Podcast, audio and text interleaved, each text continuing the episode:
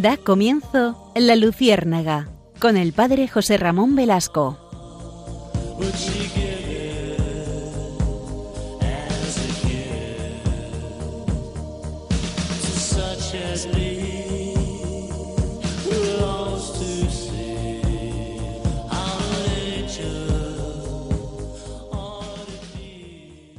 Corría el año de 1824.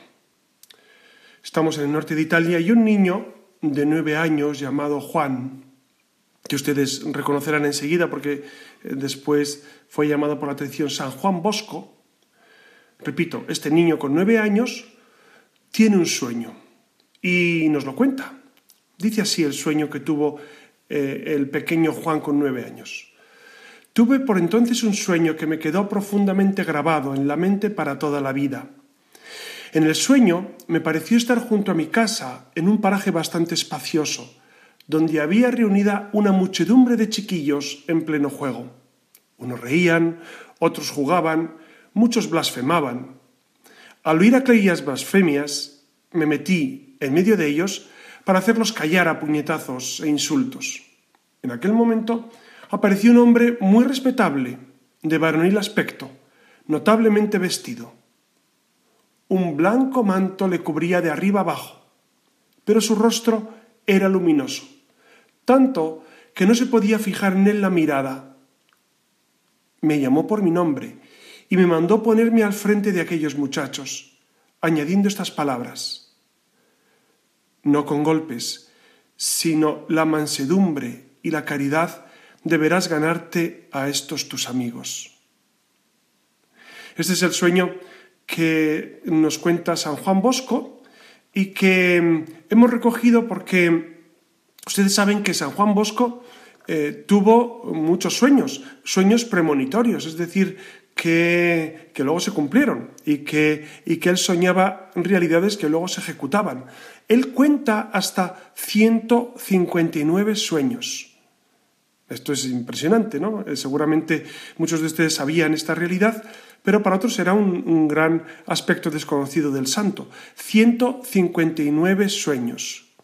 Es verdad que al principio San Juan Bosco no les daba mayor importancia, pero poco a poco, cuando fue madurando, se fue dando cuenta él mismo de que lo que los sueños le decían o veía o escuchaba se cumplía después con maravillosa exactitud. Y entonces, eh, cuando se dio cuenta de esto, empezó a narrarlos, a contarlos a sus discípulos de mayor confianza. Primero fue a sus amigos, a los más cercanos, a quienes contaba sus sueños.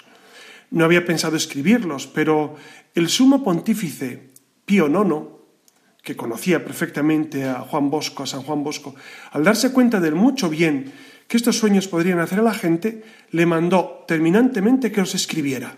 Y él, por obediencia, los escribió. Y San Juan Bosco decía, he llegado a convencerme de que a veces la narración de un sueño de estos les hace mayor bien a los oyentes que un sermón. Y de hecho, en 1886, eh, dos años antes de su muerte, él murió en 1888, al oír que su gran amigo el padre Lemoyne le decía muchos de sus sueños se pueden llamar revelaciones de Dios, San Juan Bosco exclamó, así es, son revelaciones de Dios. Los que, lo que más impresionaba a los que escuchaban a San Juan Bosco narrar los sueños que había tenido era el constatar poco tiempo después cómo se iba cumpliendo la letra lo que él en el sueño había avisado o había predicho. ¿no? De hecho, eh, se cuentan eh, pues detalles fascinantes de cómo eh, él tuvo sueños premonitorios incluso de las misiones que iba a realizar sus, sacerdotes en Brasil, en, Argentina. ¿no? De, hecho, de hecho él, predijo el lugar donde iba a ser fundada la ciudad de Brasilia, cuando en aquel tiempo no se sabía ni que iba a existir, etc. Es decir, San Juan Bosco tuvo un don especialísimo de Dios de tener sueños premonitorios, revelaciones de Dios. Eh, él lo decía, son revelaciones de Dios. Claro, y a mí siempre esto me, ha sorprendido en gran manera, porque en realidad eh, Dios se puede comunicar por los sueños ¿Qué tienen los sueños de divino? Porque es verdad que todos soñamos, ¿no? Freud, de hecho, hizo un análisis exhaustivo de los sueños eh, con, fortuna desigual. El caso es que eh, es necesario pensar y repensar en esta realidad. Hoy va a ir el programa sobre los sueños, sobre Dios que se manifiesta en los sueños. Porque es verdad que en la Sagrada Escritura lo observamos, y, iremos desgranando cuando aparece esta realidad, pero vamos a introducirnos, ya verán qué interesante, bueno, a mí por lo menos me parece un tema muy interesante porque Dios utiliza de muchos medios para revelarse y para animarnos. No olviden que, Dios, que es dueño de nuestras almas, pues precisamente se comunica con nosotros de múltiples formas. Y aquí empezaríamos este discurso. Es decir, Dios que quiere nuestra santificación, ¿Qué hace? Pues eh, comunicarse a través de circunstancias, a través de una lectura, a través de una, eh, de una homilía que hemos escuchado, a través de la radio. ¿Cuánta gente nos ha dicho que, a través de un programa de la radio, pues eh, esa persona cambió su vida? ¿Es verdad? O una circunstancia que, le ocurrió, o un sueño. Yo he, descubierto, a mí no me ha pasado, pero sí hay gente que me ha contado cómo ha soñado algo que luego se ha cumplido y eso le ha hecho acercarse a Dios. Por eso es verdad que hay algo misterioso en el sueño que parece desde, desde tiempos remotos ya está en, la, en la, cultura del hombre, ¿no? Em, en todas las culturas aparece esta realidad, la realidad de los sueños, de gente que, que tiene un carácter premonitorio en los sueños, etcétera, etcétera, lo cual eh, no deja de, sorprendernos, ¿no? Eh, ¿qué, ocurrió? Antes de, meternos en la Biblia, que es realmente lo que, lo que nos interesa, pues convendría decir que, que en las culturas antiguas, en Asiria y en Babilonia, ya existía esta realidad.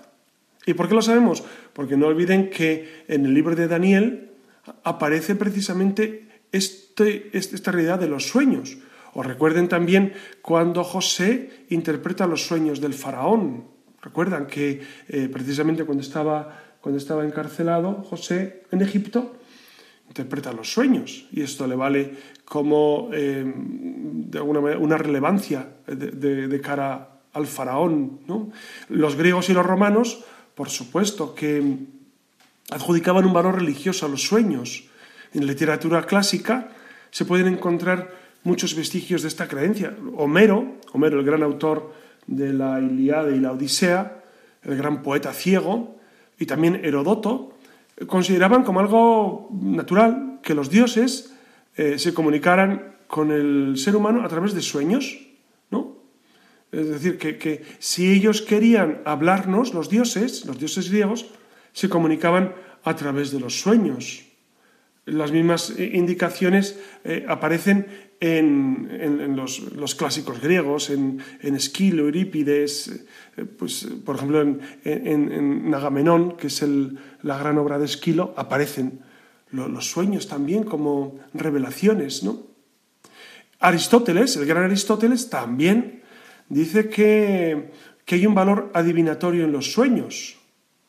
Y Aristóteles es un hombre de una profunda reflexión, es decir, no es cualquier iluminado. Si los dioses, decía Aristóteles, aman al hombre y son omniscientes y todopoderosos, ellos pueden revelar sus propósitos a los hombres. Eso lo pensaban los, los griegos, ¿no? Claro, a la luz de estas creencias y estas prácticas, en los pueblos antiguos, eh, pues precisamente eh, podemos juzgar lo que ocurre también en la Biblia. Es decir, en el entorno pagano, por así llamarlo, es decir, el entorno que no es propiamente judío, eh, existe esta realidad, la realidad de los sueños. ¿no? Pero es que fíjense, en el libro de los números, en el libro de los números, en el capítulo 12, se afirma que Dios puede entrar en comunicación con el hombre a través de los sueños. Y más explícitamente en el libro de Job. El libro de Job que es un género literario que es del género sapiencial, que es una prefiguración de Jesucristo, Job también. ¿no? Eh, dice el libro de Job en el, en el capítulo 33, habla Dios una vez en sueños en visión nocturna, cuando un letargo cae sobre los hombres, mientras están dormidos en su lecho, entonces abre Dios el oído de los hombres y les instruye en lo que han de aprender. Esto es la Sagrada Escritura. Por lo tanto, Dios se puede comunicar a través de los sueños. Claro, yo quiero evitar en este programa que ustedes piensen que a cualquiera se le comunica, porque es verdad que, me ha llegado gente... yo les repito, a mí nunca se me ha comunicado por sueños. Vamos, que yo sea consciente, no. No, no, he tenido sueños de este tipo.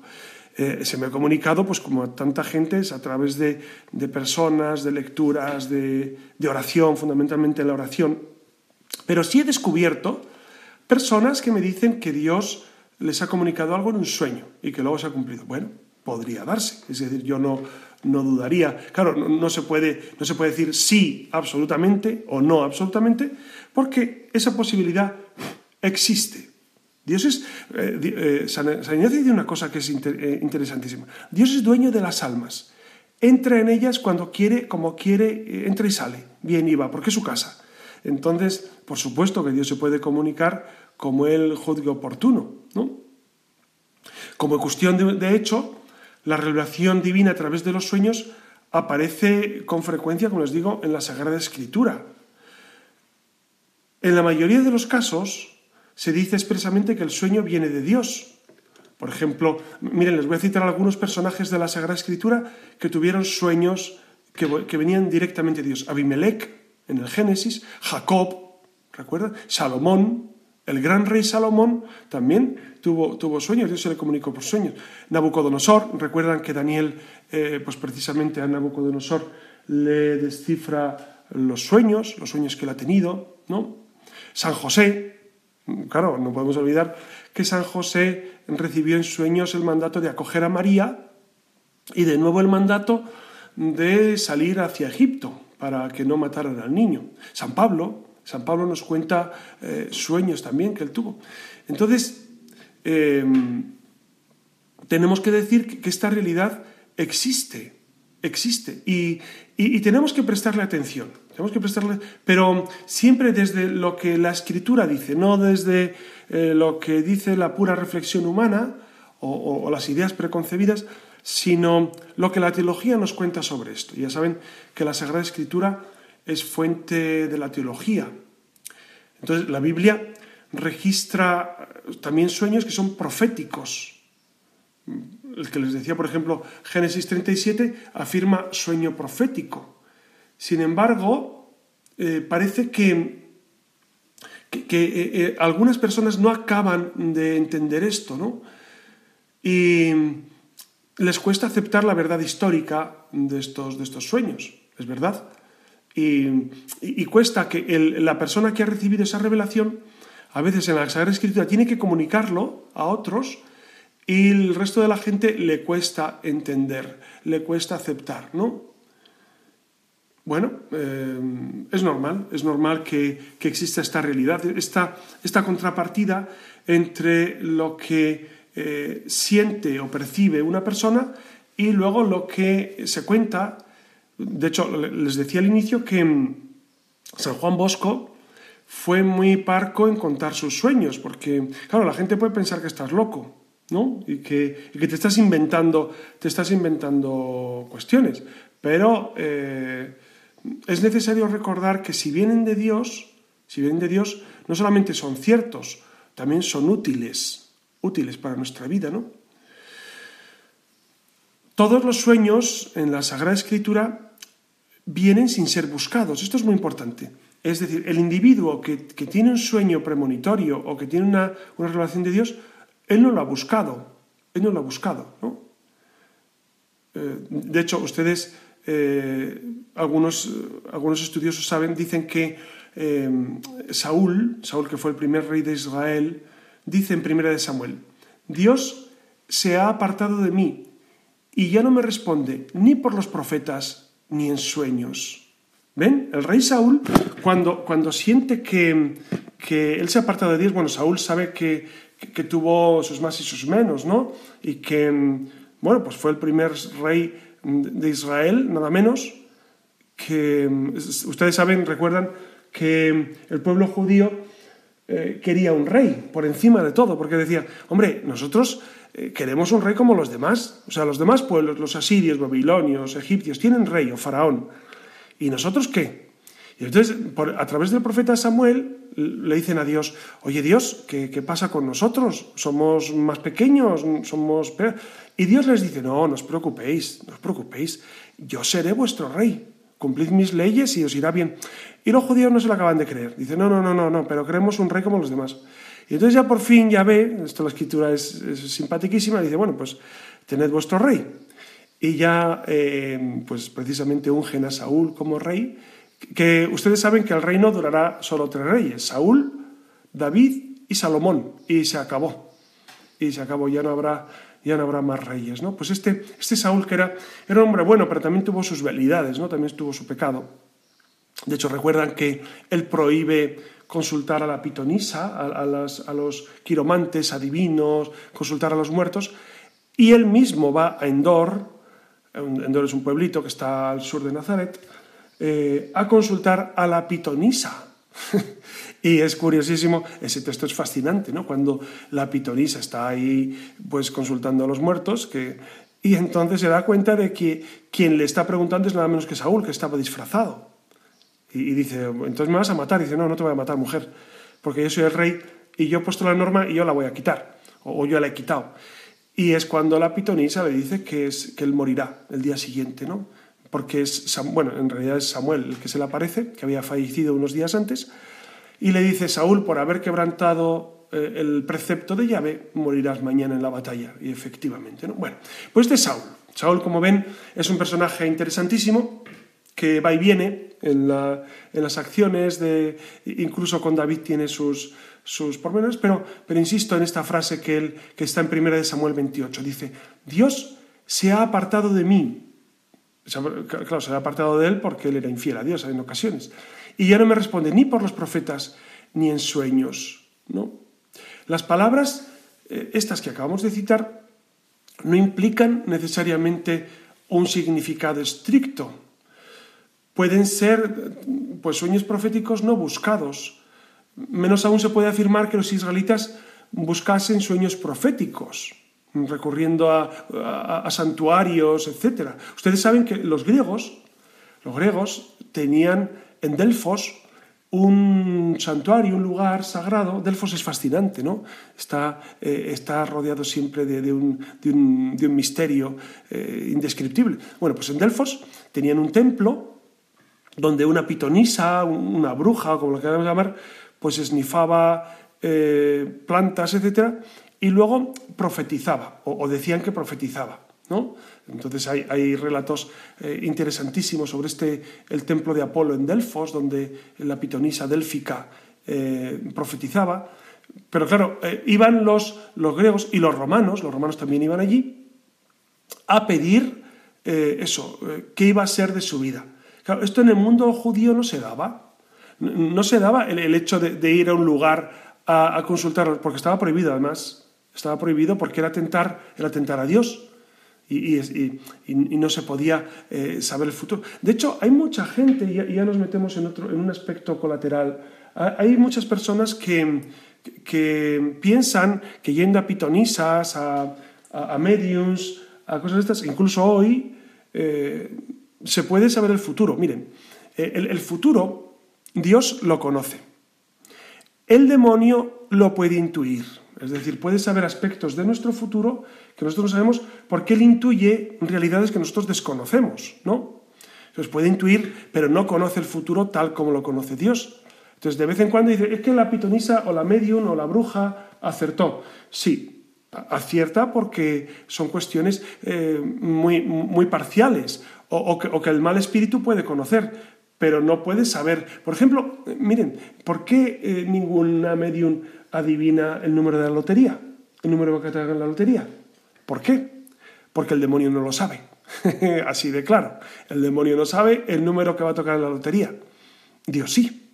Entonces, este, dirán, pues anda, pues qué, cosa tan, tan trivial, pero tan cierta. Es verdad, es verdad. El futuro está en las manos de Dios. Miren, vamos a, vamos a escuchar un tema musical ahora que es, eh, es precioso. Es de la película Los Miserables, o la obra de teatro, que es un libro fascinante, es una obra fascinante donde, donde se describe muy bien la misericordia, ¿no? el, perdón, etc. Bueno, pues hay un momento en el que la protagonista canta eh, Soñé un sueño. Entonces, vamos a, a, escucharlo en castellano, porque seguramente lo han escuchado en inglés, que, pero la, la obra se escribió en francés, en realidad. Entonces, eh, se ha popularizado la versión inglesa, pero vamos a escucharla en castellano, ¿no? Soñé un sueño que va sobre, sobre los sueños, no es, no es estrictamente lo que les estoy contando yo, pero nos sirve también como intermedio musical.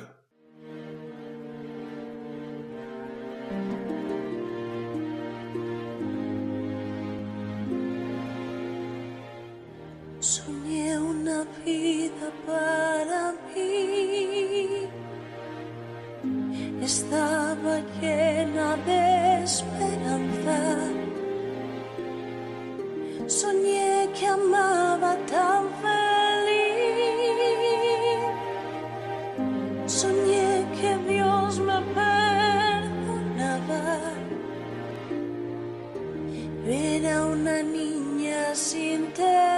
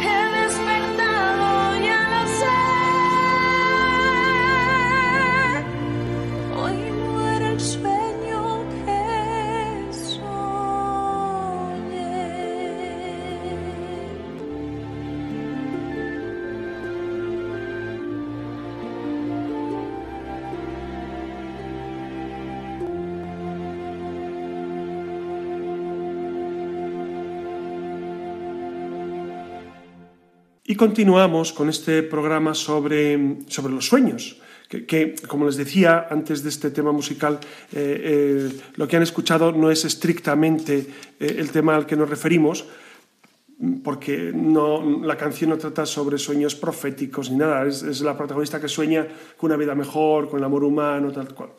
Pero no me negarán que es una interpretación fascinante de, de esa obra que es, que es colosal, ¿no? Los Miserables. Bueno, como les decía antes de, este intermedio, eh, en la Sagrada Escritura no, no se da el que uno vaya a preguntar o, a buscar sueños para saber el futuro.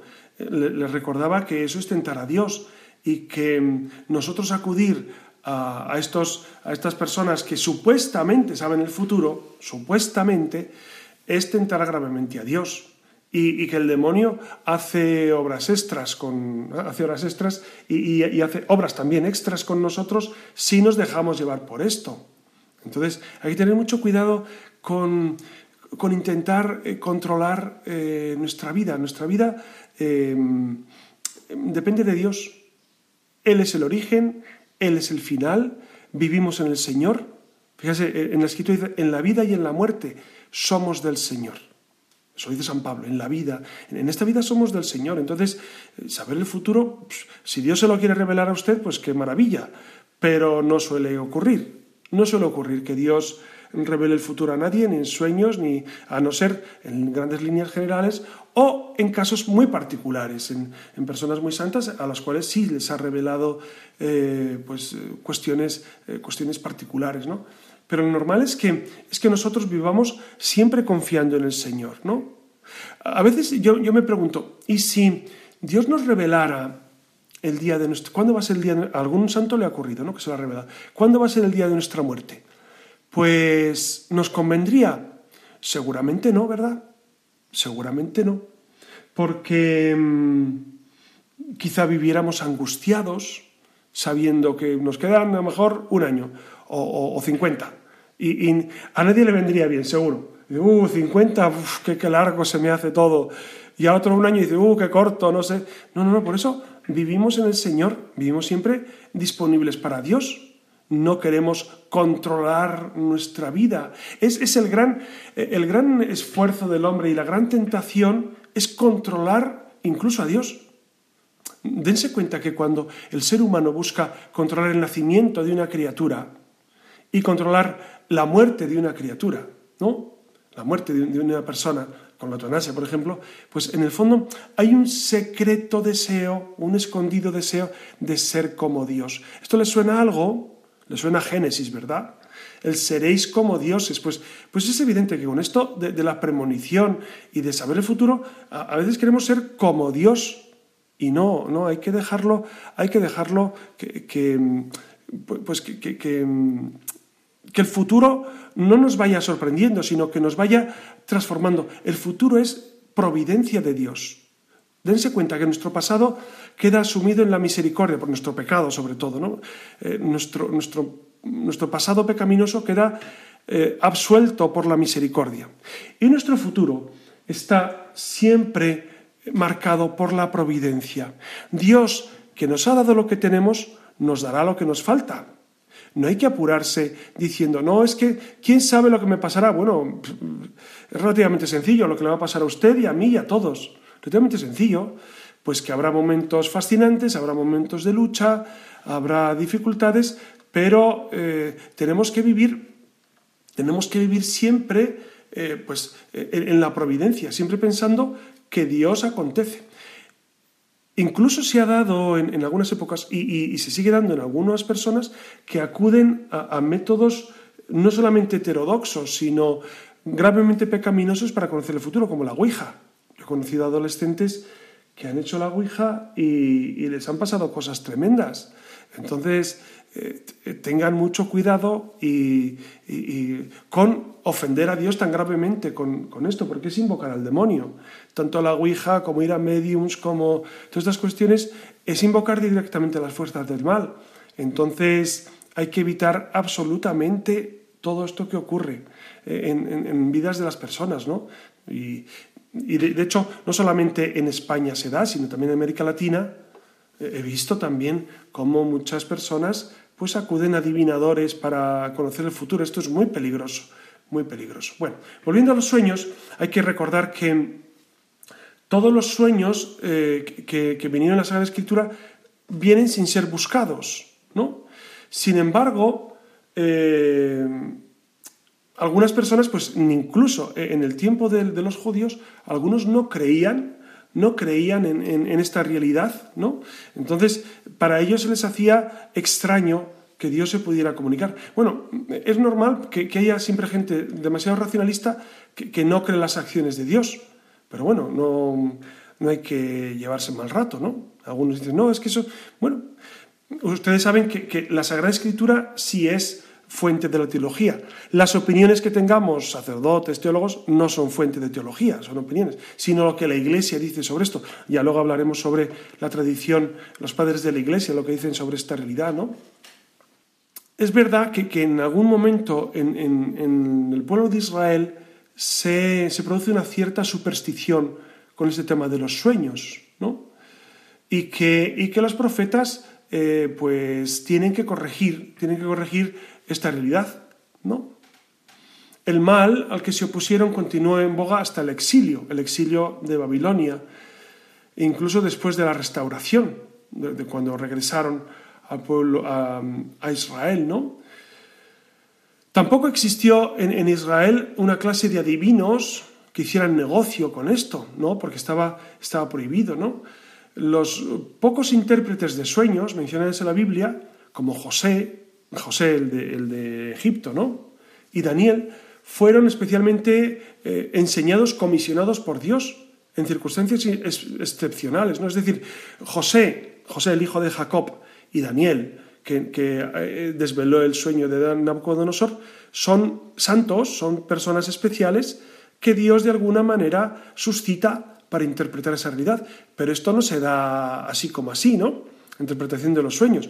Eh, aquí, aquí metería yo una cuña sobre precisamente lo que Freud habla de interpretación de sueños, que, está lejos, lejos de la realidad. Es, es, verdad, y aquí me metería en un terreno ya lindando con la psicología y la filosofía, es verdad que en sueños puede aparecer nuestro subconsciente o inconsciente.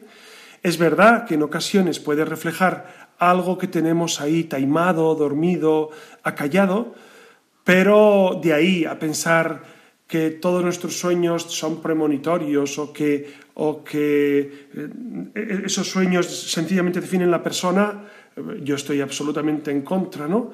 Y, mucho menos, como decía Freud, que, todos los sueños tienen un contexto erótico, erótico sexual, eh, en absoluto, vamos, en absoluto.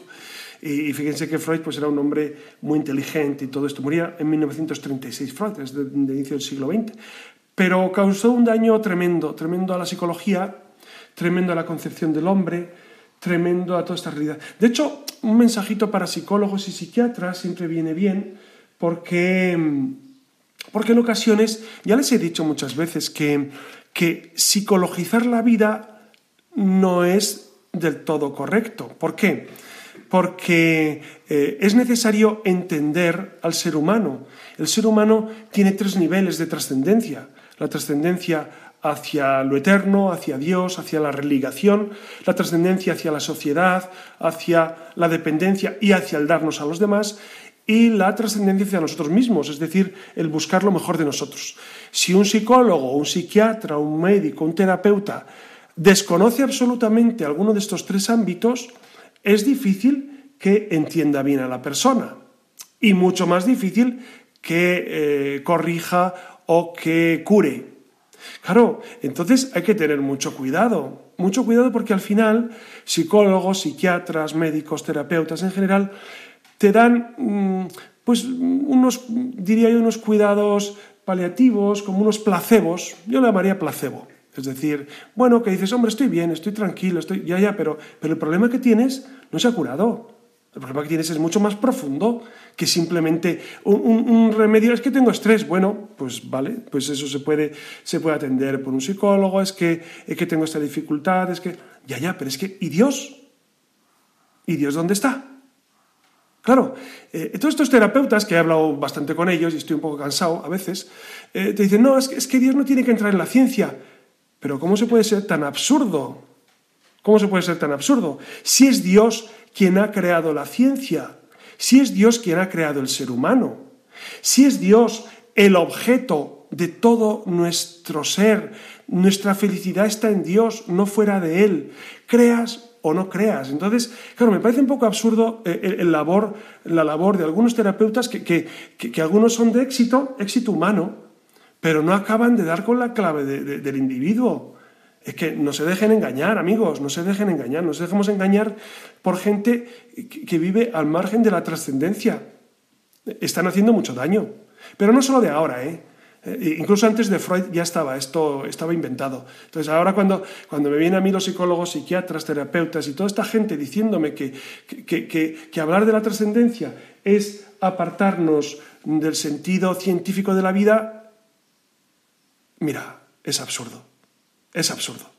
Es absurdo porque es no entender en absoluto al ser humano, no entender en absoluto quién es el hombre, de dónde viene, a dónde va, qué hace aquí. Y no es una cuestión de fe, porque la gente dice, no, es que entonces eh, eso es para creyentes, no amigos, no amigos. Dios no es simplemente una cuestión de fe. Racionalmente, con nuestra razón, se puede demostrar la existencia de Dios. Claro, hace falta usar la razón y no estar ideologizado, hace falta eso. Y el problema que yo veo en estos terapeutas es que están profundamente ideologizados en un gran porcentaje.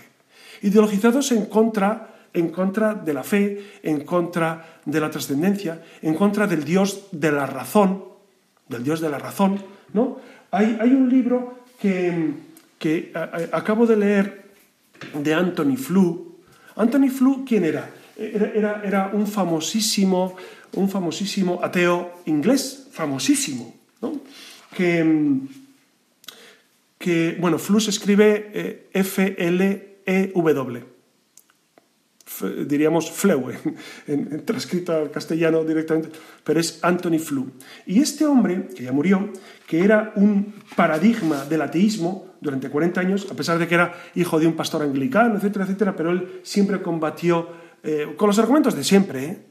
Los argumentos de los ateos tampoco es que sean así para tirar cohetes es a Dios no lo vemos, Dios no es fruto de la ciencia, el positivismo no puede aceptar a un Dios como solución a los problemas, que es el tema de Hume, de Bacon y de todos los empiristas de toda la vida. Bueno, pues este hombre, de repente, en, su, proceso intelectual, eh, en el año 2004, anunció su conversión intelectual al deísmo, a Dios. No, al cristianismo, no al catolicismo, ni siquiera a su religión anglicana. No, dice, tiene que existir un Dios. y entonces, claro, provocó, en el año 2004, ¿eh? provocó un revuelo increíble en, Inglaterra. Inglaterra primero, porque él era, él era profesor nada menos que en, Oxford, ¿no? Eh, donde se había formado. Entonces, eh, no, era, no era cualquier, cualquier personajillo de tres... No, no, no era un filósofo, un científico eh, muy reconocido. Y de repente se convirtió al deísmo, es decir, a reconocer que existe un Dios. Bueno, pues ustedes se pueden imaginar que le cayó por todas partes.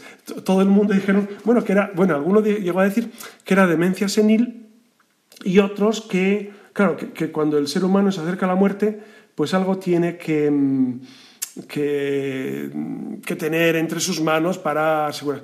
Y, Anthony Flew respondió a esto, miren, eh, yo creo que tiene que existir, sé, él decía, sé que tiene que existir un Dios, pero entiendo que después de esta vida eh, es difícil que haya otra, decía, incluso ya después de convertido a ese deísmo. ¿no? Entonces, quiero con esto decir que, que lo más razonable es saber que existe Dios.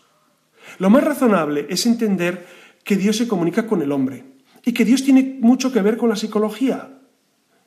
Que, la ciencia tiene su lugar, por supuesto. Que, no quito el valor de filósofos, psicólogos, psiquiatras, científicos positivistas, etc. No les quito su valor en absoluto.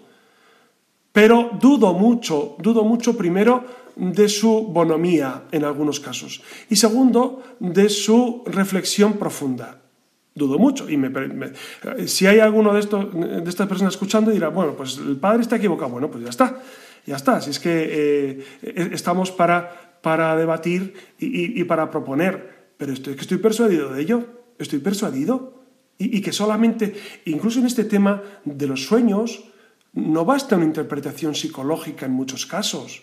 No basta eh, hablar de subconsciente, inconsciente y demás, ¿no? sino precisamente introducirnos en, una reflexión más profunda. De hecho, los primeros padres de la Iglesia eh, reconocían sin, ningún problema que ciertos sueños pueden ser causados por Dios. Basaban esta opinión precisamente en la Biblia, en la Biblia, porque ellos decían puede existir sueños sobrenaturales que Dios envía y que pueden manifestar eh, pues una realidad desconocida para, para la persona, ¿no? La intervención divina en los sueños del hombre es un acontecimiento de carácter excepcional, es verdad. Es verdad que esto es excepcional.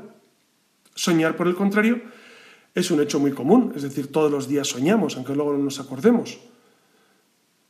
es verdad que, entonces tendremos que reflexionar si ese sueño realmente ha sido venido de Dios o simplemente de nuestra psicología. Eso ya, eso ya es, es debatible, pero, pero que existen sueños en los cuales Dios se puede comunicar, se puede comunicar, es evidente, no solo por San Juan Bosco, sino muchos santos en la historia de, la humanidad. ¿no? Es verdad que, que algunos, algunos, teólogos, como Sinesio de Cirene, que, que, es autor de un tratado muy extraño sobre los sueños, pues de alguna manera eh, decía que, eh, que por encima de todas las artes de la adivinación, eh, exaltó el sueño como el modo más simple y más seguro de profetizar, decía él. Claro, esto no es doctrina de la Iglesia, no es doctrina de la Iglesia, ¿no? No, no, no, simplemente se profetiza con los sueños. Y los teólogos medievales, eh, con Santo Tomás a la cabeza, se, le añadieron a los razonamientos de sus predecesores, de los santos padres, eh, uno más cuidadoso y más cierto desde el punto de vista científico. Pero no encontraron ninguna razón para apartarse, para apartarse de los principios morales eh, contenidos en los escritos de los padres.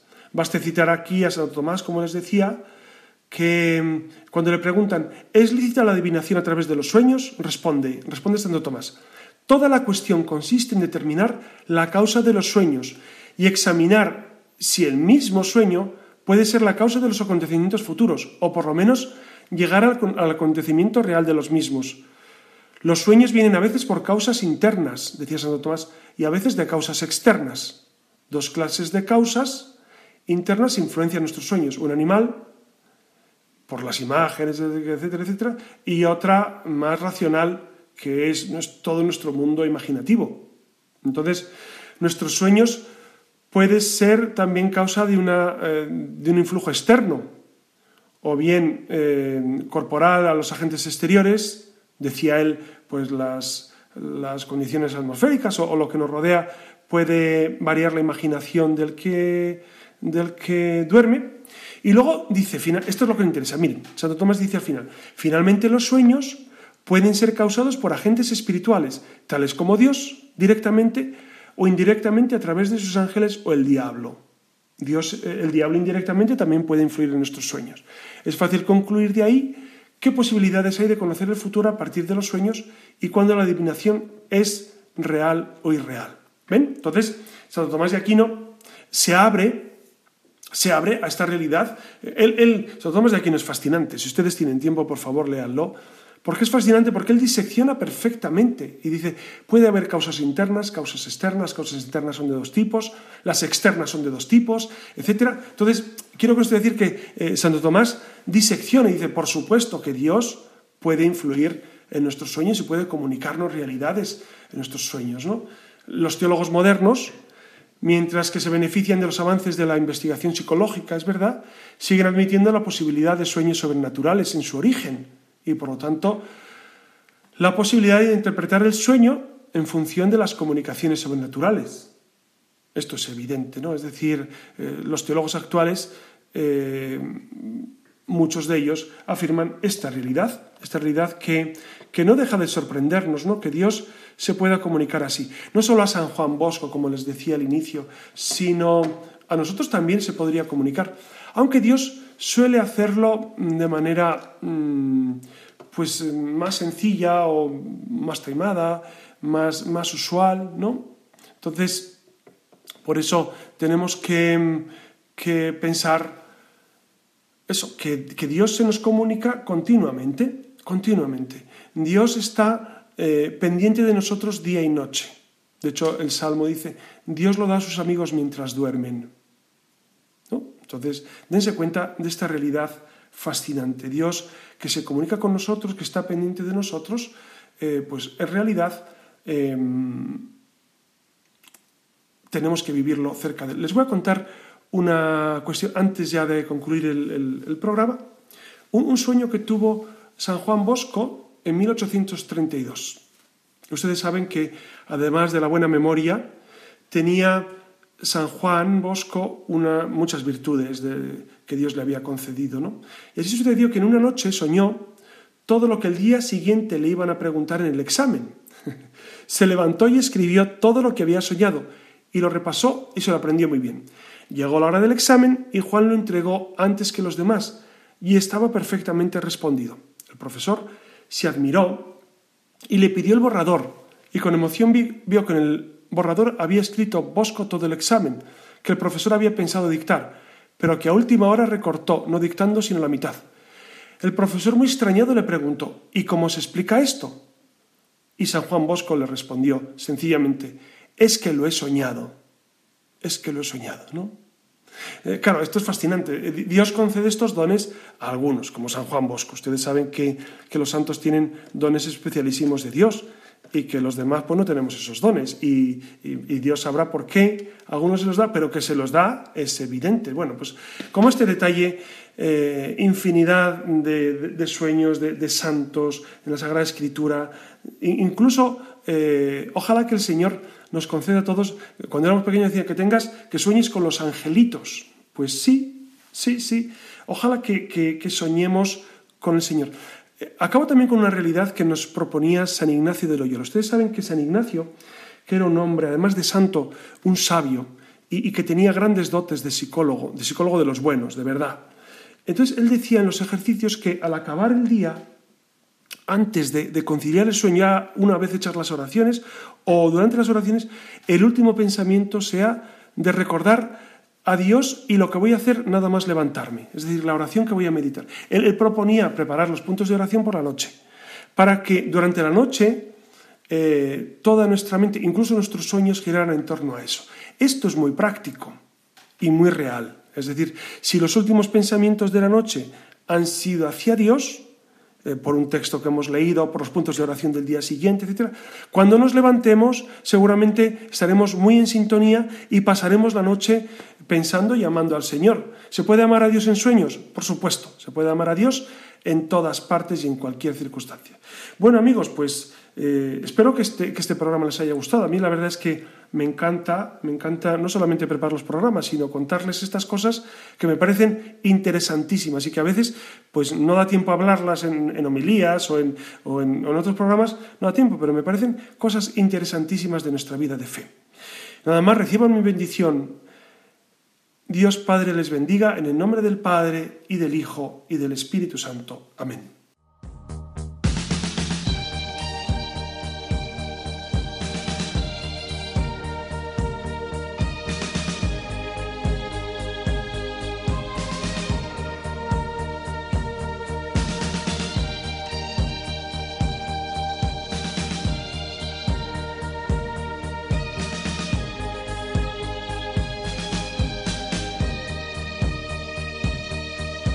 Han escuchado en Radio María La Luciérnaga con el padre José Ramón Velasco.